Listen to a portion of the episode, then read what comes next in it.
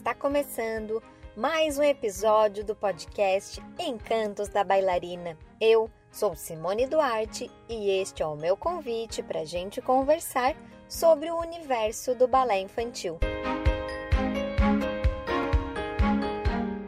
Primeiramente, quero desejar a todos os ouvintes um feliz ano novo.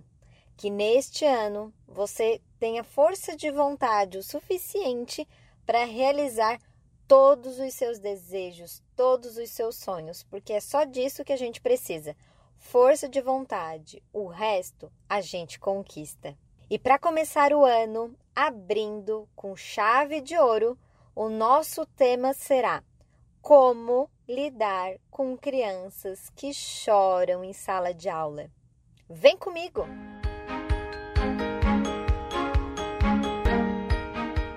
Com as aulas iniciando, uma questão muito importante e delicadíssima também vem à tona.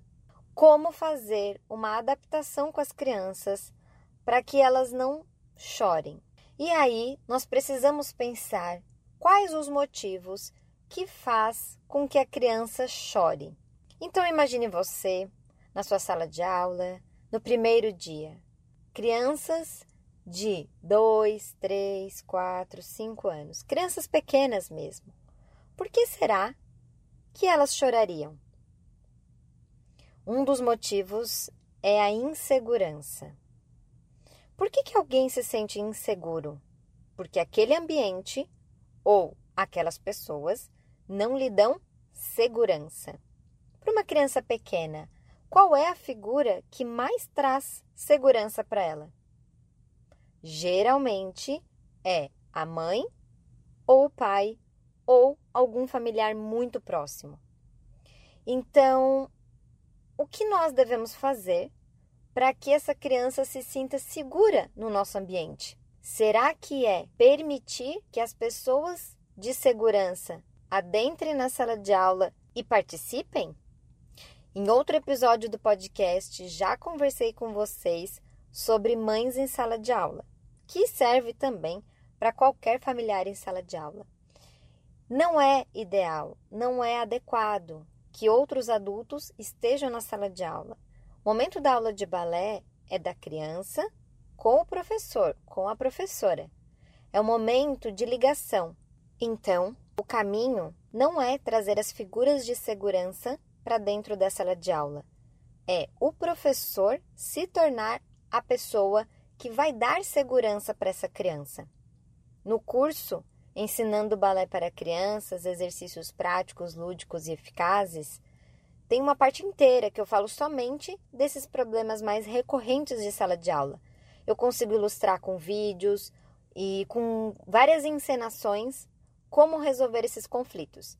Aqui, por áudio, eu vou tentar passar para vocês alguns parâmetros básicos para que vocês já tenham ideia de como conseguir começar, pelo menos, a resolver esses problemas. Então, se a criança chora por estar insegura, a figura do professor precisa ser a pessoa que vai passar segurança. Então, pense comigo. A criança está chegando na sala de aula com a mãe, de mãos dadas com a mãe. Você percebe que a insegurança vem da criança e não vem da mãe. A mãe está tranquila, a mãe está segura, a mãe confia. É a criança que está agarradinha na mão da mãe. Isso vai demonstrar claramente que é apenas uma questão de insegurança da criança. Quando o inverso acontece e a mãe está agarrada na criança, aí a gente parte para um outro problema que vai ser passar segurança para a mãe. Mas aí o choro da criança neste contexto vai ser uma consequência da insegurança da mãe. Então, esse olhar aguçado que vocês, professores, precisam ter é saber distinguir quando a insegurança é da mãe, quando a insegurança é só da criança, ou quando as duas estão inseguras.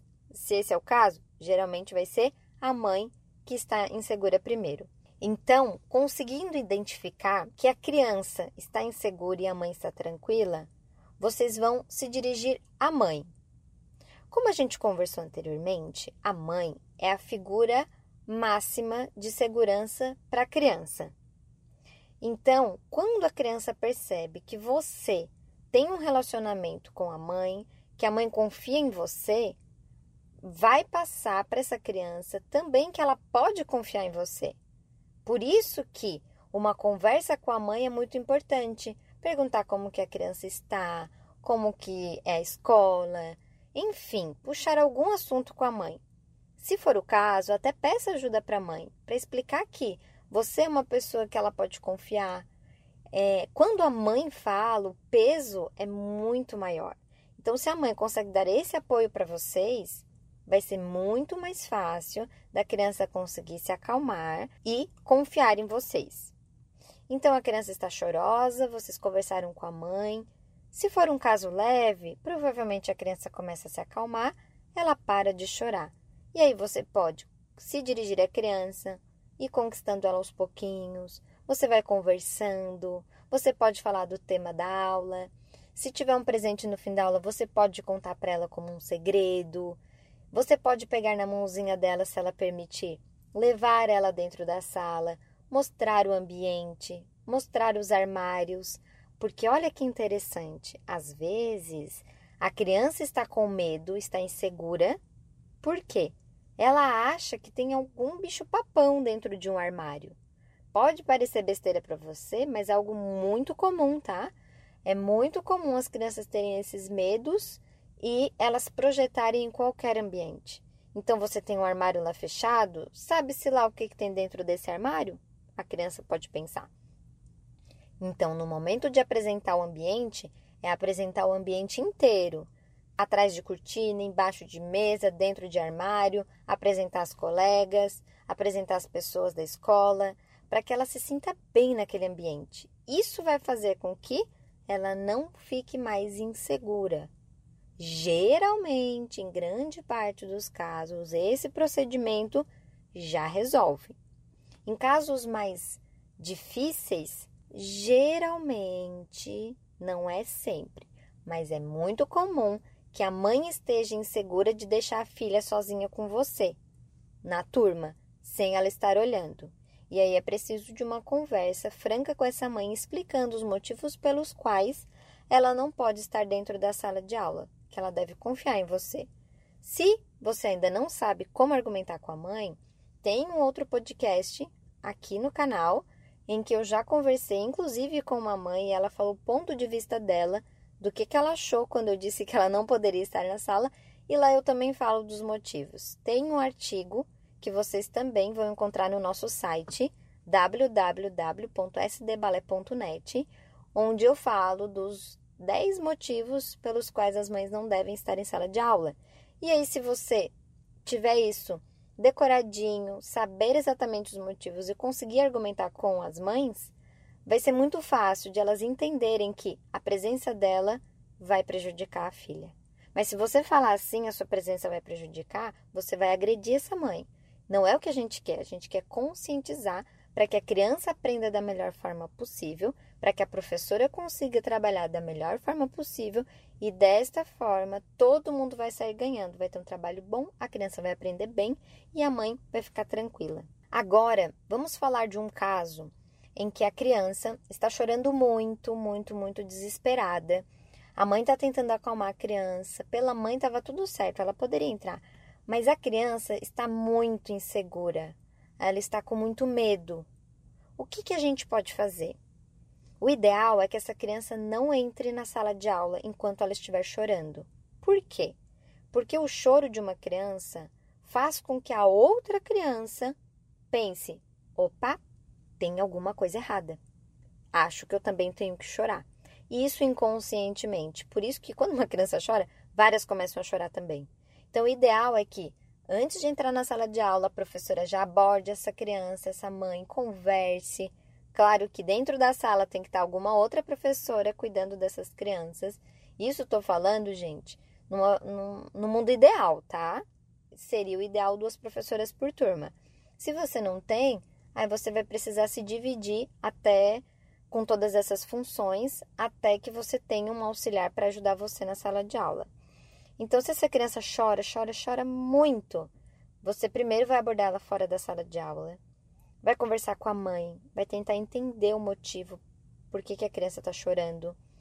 A criança talvez comece a chorar mais ainda, comece a gritar. E aí você senta junto com a mãe com a criança, fala tranquila, tenta não se alterar com esse choro. Você se manter tranquila é o essencial. E aí tenta entender. Talvez essa criança tenha acabado de mudar de cidade e está estranhando tudo. Talvez essa criança esteja iniciando na escola agora. Ela ficava sempre com a mãe, agora não vai ficar mais, porque a mãe vai voltar a trabalhar, porque a criança vai ficar na escola. Isso causa um desconforto para a criança, então ela chora. Ela chora de desespero porque ela quer ficar junto com a mãe dela.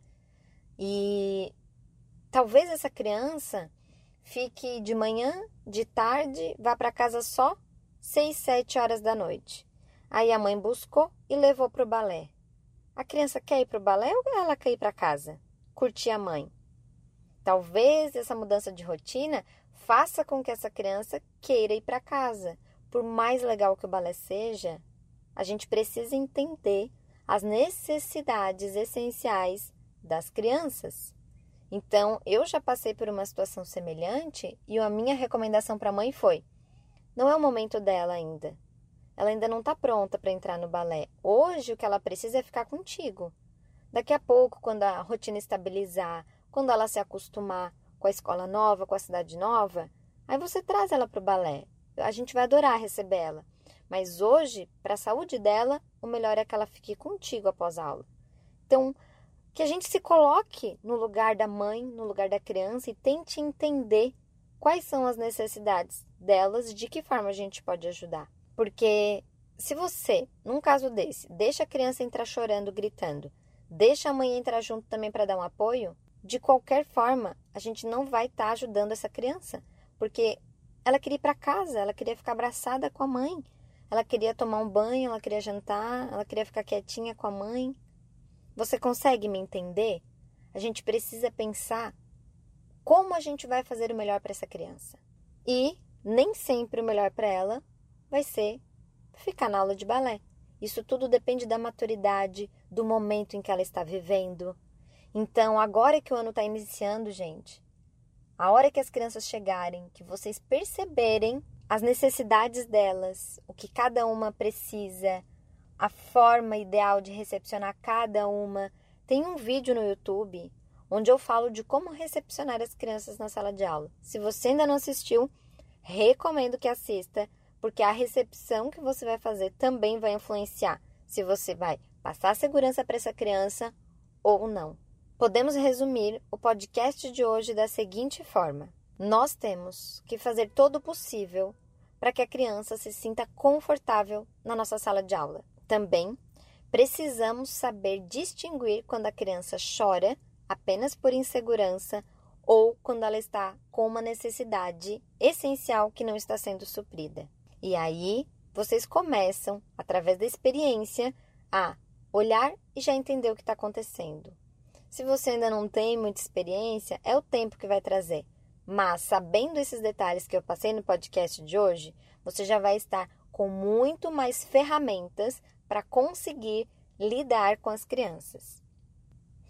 Inclusive, durante o curso que eu mencionei anteriormente, eu passo várias atividades que vocês podem usar numa adaptação nas primeiras aulas para conquistar ainda mais as crianças. Porque, gente, a adaptação é um momento crucial onde a criança vai amar o balé ou ela nunca mais vai querer ver o balé pela frente. E aí depende de como vai estar essa aula de vocês, quais atividades vocês vão aplicar. Aí precisa de um um toque muito especial. Todas as aulas precisam, claro, mas a adaptação é o momento em que a gente lida com a insegurança da criança. Então ali ela precisa saber que o balé é maravilhoso e que ali ela vai se divertir muito.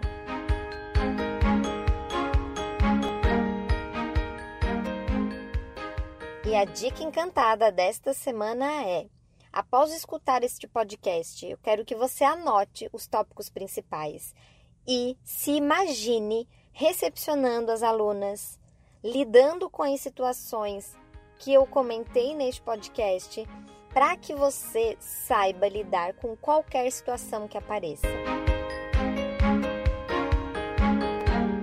Foi um prazer estar com vocês em mais um episódio. E se você tem alguma dúvida, quer sugerir temas, comentar a sua experiência com o balé infantil, me envie um recado no direct do Instagram, arroba Simone Duarte Oficial ou arroba SD Balé Brasil. Eu vou amar saber se vocês gostaram do podcast, se vocês já passaram por alguma situação semelhante ou se tem alguma outra situação que você gostaria que eu comentasse aqui em um episódio. E eu espero vocês no próximo episódio. Um beijo, encantadores e encantadoras!